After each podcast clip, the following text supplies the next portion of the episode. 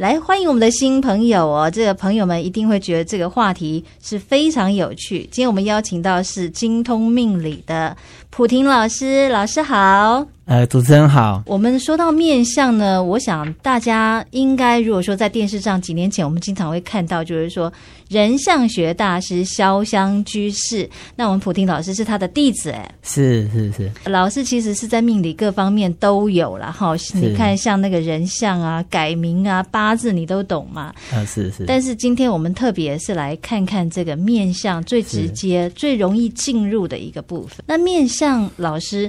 我们都会知道，就是说一个人的长相啊，那个先天这是父母给你的嘛，对不对？对，没错。那我们也常经常听到一句名言，就是说四十岁之后呢，我们就要对自己的长相来负责。是，不过这句话也蛮有蛮好玩的，就是说三十而立哈，可能在现代的社会，我觉得大概三十岁以上了，以后的话就要为自己的长相负责啊、哦，真的，因为我觉得。事实上，我们讲相由心生呐，哈，所以呢，一个人的样外貌的话呢，他在三十岁以前可能跟家庭的关系比较多，所以呢，他会学习可能父母亲、家人或是呃同才朋友哈的这种行为模式、表情、动作啦，所以他还在累积他的人生经验。是的，所以尤其是我们讲啊，面相只是人相学的一环，所以呢，它可能不是只有面部的这个向里的讨论，就是说。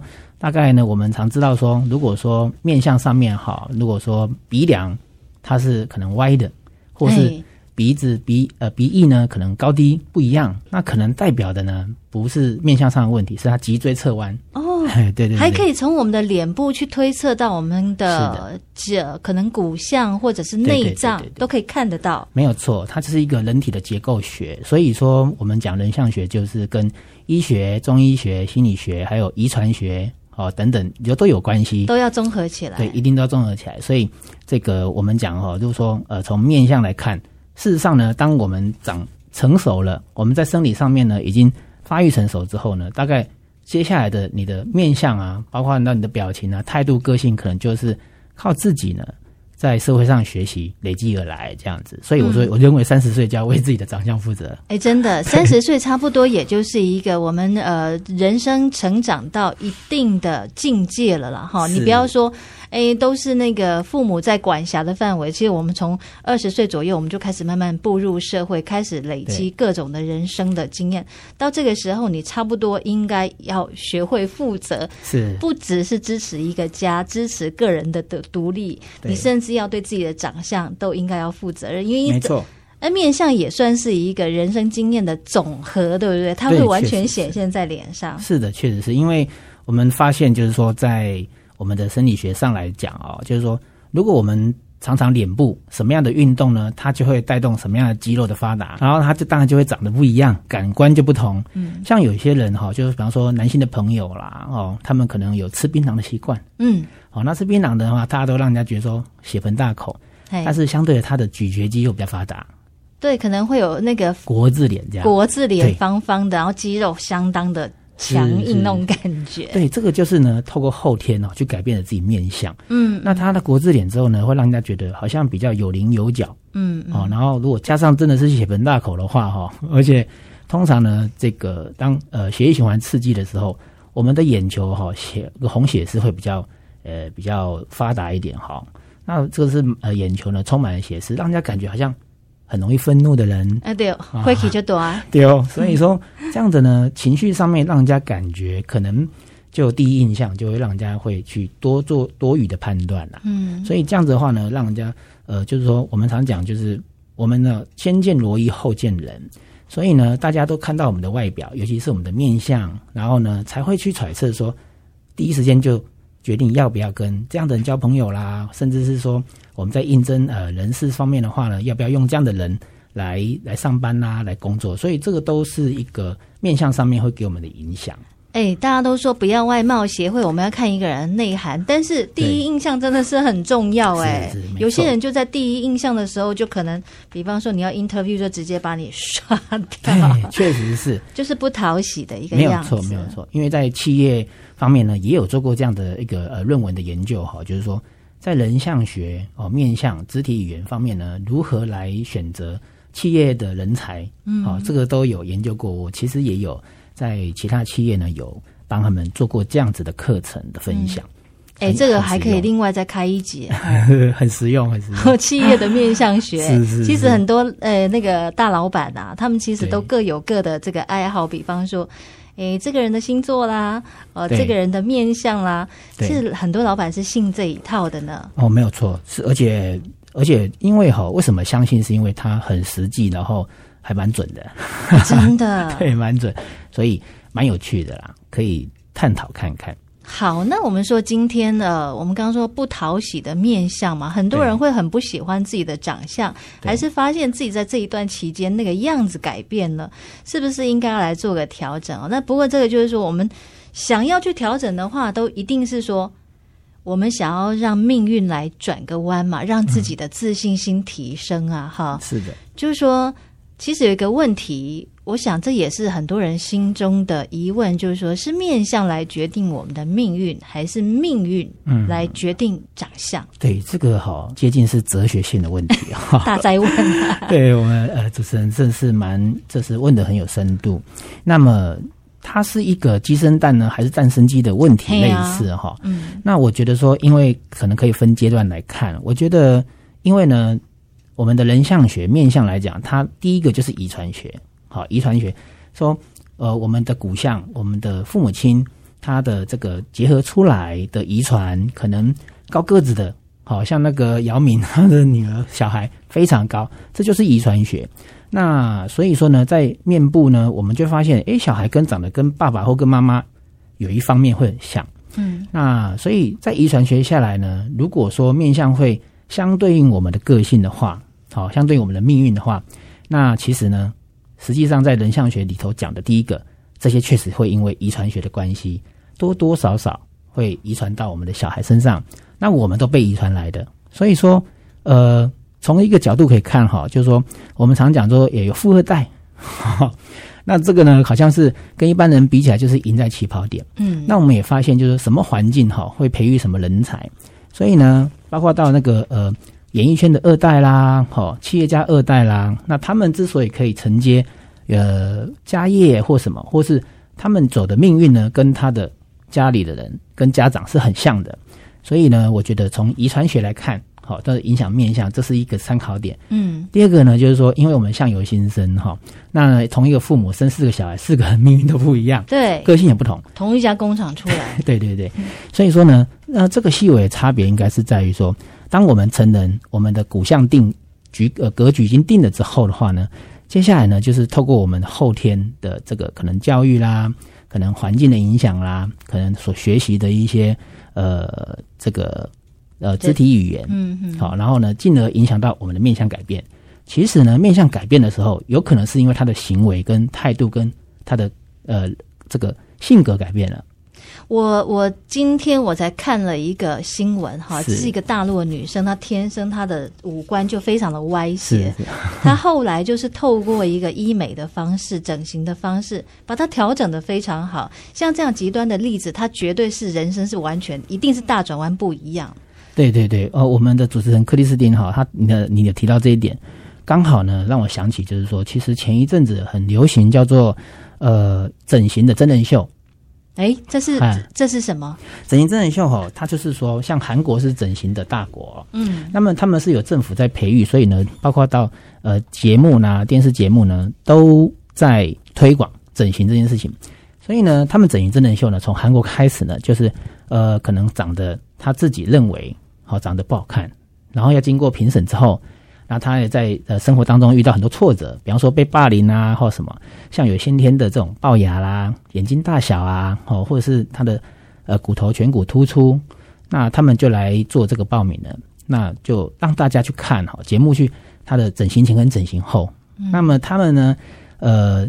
泰国啦、越南啊，也群起效尤，就是开始学习这样的节目。嗯、那我这边也都有收集一些案例，嗯，就是说一开始呢，在整形前，他们都是呃婚姻很不美满，嗯，好，然后可能呃有遇到外遇啦，好，或者是从学生时代呢就被霸凌。那么他们在报名整形，整形完之后呢，突然间为之一亮，整个人呢就变成了好像网红，好像一个大美女一样。那我们姑且不谈。呃相学来讲，是不是真的符合相理？哎，对。但是呢，他已经变美变好看这件事情，追踪之后呢，他们本来的婚姻不美满哈，被抛弃啦或什么，那现在呢，很多人追。嗯，然后逆转胜对，然后工作方面呢，从本来是基础的劳工，嗯，到现在呢，更多的企业呢会有给他们不同的职务的待遇，嗯，完完全明显的一个一个改变。所以，呃，你说这个整形呢有没有改变命运呢？其实实力上面非常多是有，尤其在演艺圈就很常见。只是说有时候，嗯、呃，可能大家可以透过网络去搜寻，这都是很公开的。嗯，那我们这边虽然不提，可是呢，呃，一线上面的一些。呃，演艺他们有需要的时候，那是呃维持自己的美丽的啊、青春啊，哈，让自己在演艺圈，但自己在演艺的事业里面呢，能够呃更更长的寿命的话，其实这一些都是因为整形带来的。哎、欸，这应该算是他们的职业道德，是，是他们必须保持一个光鲜亮丽的 样子，要不然看起来很愁苦的样子。谁要看呐、啊？对不对？有道理。我们就是要看一个美好的形象嘛。对对对对。嗯，那我们说到这个，刚刚说到就是，呃，其实呢，你先不要，老师刚刚有提到，就是说，你先不要提到说他是不是他整形之后呢，有符合符合那个面相里嘛，对不对？他光是在自信上，他就完全。大提升啊，对不对？我们来看呐，就是说从面相里头有有一些不好的样子哈，包括连自己看都很不准的，就就是哎，我们看人都其实都会有一个直觉啦。比方说，我们看到有些人的那个长相，有些人你就会觉得他看起来好急哦，可能脾气很坏，你别惹他，有没有？好啊，有些人就是很忧愁啦。哦，看起来就是很沮丧，你怎么要帮他加油，他都提提振不起来啊。对，对，对，对，或者有些人他就是看起来就干呢，你得怎样？一干他就奸诈，我，要离他远，长得长得很吃亏，你要离他远一点。对，所以这些他应该都有一个可能对应到的，他可以去微调的方式，对不对？对，没有错。其实，呃，一般来讲，哈，我觉得一个就是动机的理论，就是说。当我们呃想要去做呃可能整形，那很多呃亚洲人的需求确确实实是因为想要改变运气命运这件事情。因为我接触到非常多哈，尤其是内地的朋友也都很多。那么他们认为呢，如果能够符合面相学来整形的话，让让自己的命运不一样，比方说财运啊、感情运啊，好或者是事业运。对对，那那刚刚呃克里斯汀提到说，有些人天生长得就是比较吃亏，他很急。那他那个脸哈，就是无形中让人家感觉到非常的呃个性很急躁，那么让人家感觉比较偏向是负面的情绪哈。嗯嗯、通常呢，在他面相上都会有几个呃这种明显的特征，就是说他皱纹特别多哦。哎，对耶，对，比方说抬头纹跟眉间纹，哦，嗯、就是因为他急呢，常常呢让事情呢会这种急躁的情绪让上到心头去，所以。我们常说“才下心头，却上眉头”，对对，这事情就是就显现在这里了哈。是这样。那刚好呢，在呃面相学上面来讲，这个地方叫命宫，所以呢，它是呃我们有分面相十二宫，命宫是十二宫之首，所以呢，它是代表心性，代表一个人的心智，好最呃呃直接的表现。所以呢，命宫宽的人呢，心地比较宽宏大量一点，好的面相学。嗯。那么呢，命宫窄，或者是有杂毛，或是尤其是印堂。有纹路，好眉间纹，一条也好，两条、三条也好，都代表呢，这样的人在思维上面呢，他有时间控，嗯，他也有比较急躁一点点，好，常常呢会让人家觉得脾气不好，对，所以急躁呢代表很容易呃火大啦，很容易个性跟人家之间啊说话可能就得很冲啊，对，很冲，得意不饶人呐、啊，嗯、都会有类似的这种面相的产生。那当然，就透过如果说我们来。呃，医美整形来改变的话，其实都很容易哈，就是可能皱纹的去除，从肉毒杆菌素就可以呃，让我们呢看起来很急躁的这一种面相可以改变。我们说要改变面相，刚老师这样说，就是说个性你好像必须从你的内部哈，从你的内涵呐、啊，是修心呐、啊、去改。诶，但是呢，从老师看过的例子里头，其实就是说。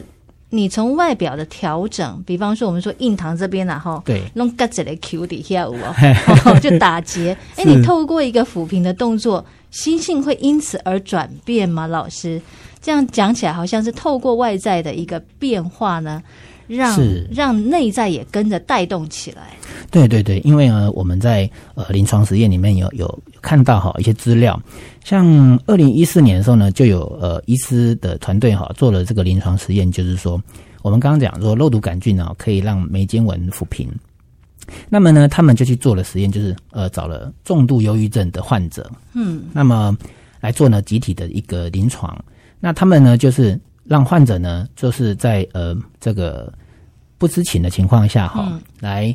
呃，吃忧郁症的药，好、嗯，跟施打肉毒杆菌素，好、嗯。那么经过呢实验的结果发现啊，施打肉毒杆菌素能够呢有效的哈改善了重度忧郁症的情况呢，不施药的情况下是有五十二五十二趴这么多哈、嗯嗯。所以我们就发现了，他们就呃去研究，这是《时代》杂志里面报道出来的一个资料，就研究说，那什么原因呢？嗯，会不会是因为肉毒杆菌素，因为它是主要是放松我们的脸部肌肉。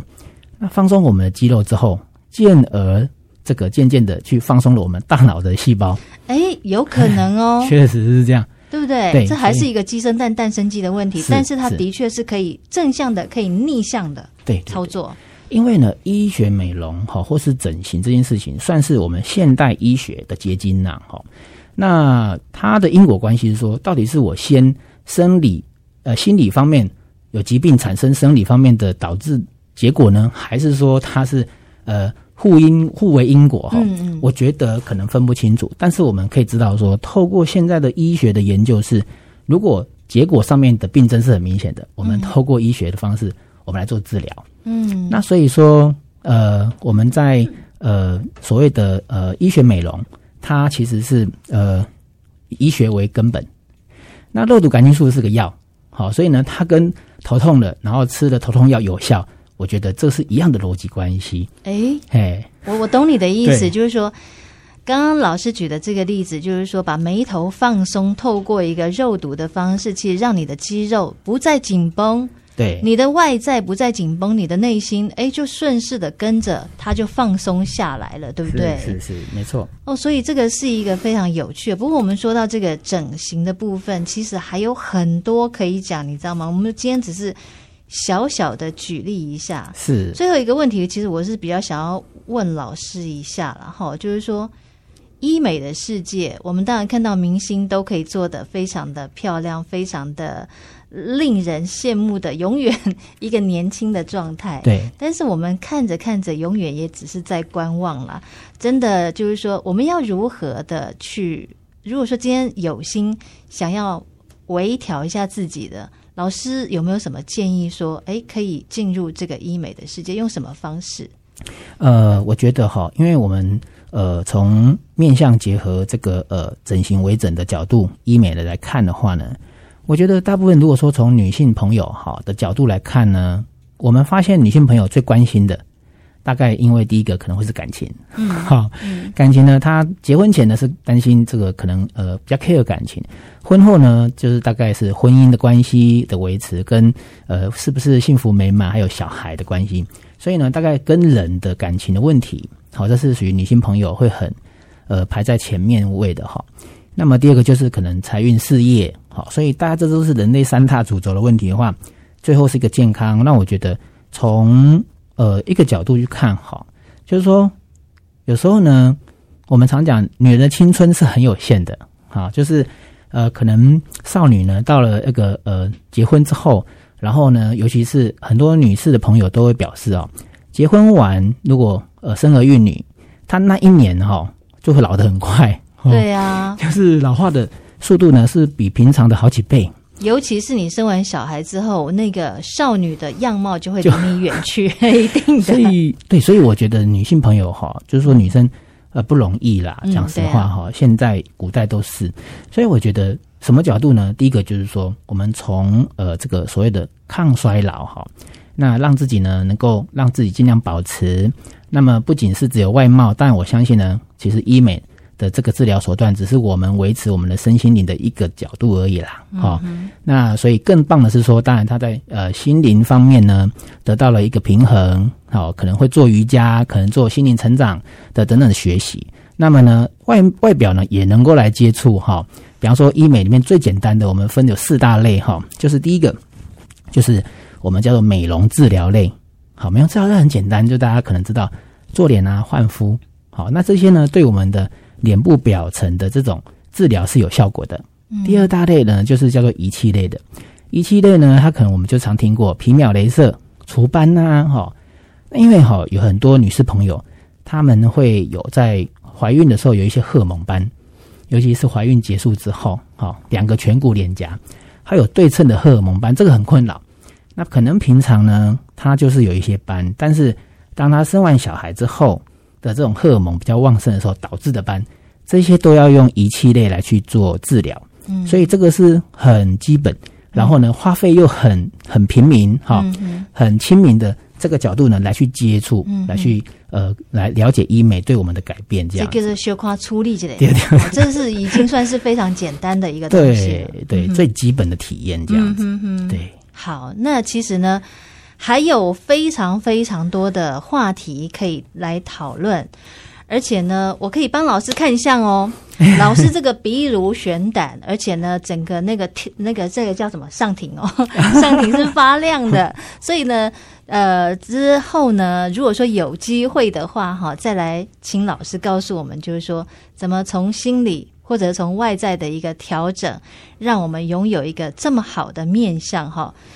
就是说，无论在职场、家庭。一个好气色、好看的外表，好，别人喜欢，那自己也会很自信啊，对不对？对。那当然，这样子的一个好看的外表，人生，我们的人生之路就是又多了一个优势。是的，我们会走得更有自信，也更顺畅嘛，对不对？是，没有错。那下次有机会，我们再继续邀请蒲婷老师来告诉我们，在面相上面呢，有没有更多更好玩的事哈？今天谢谢老师哦，谢谢谢谢主持人。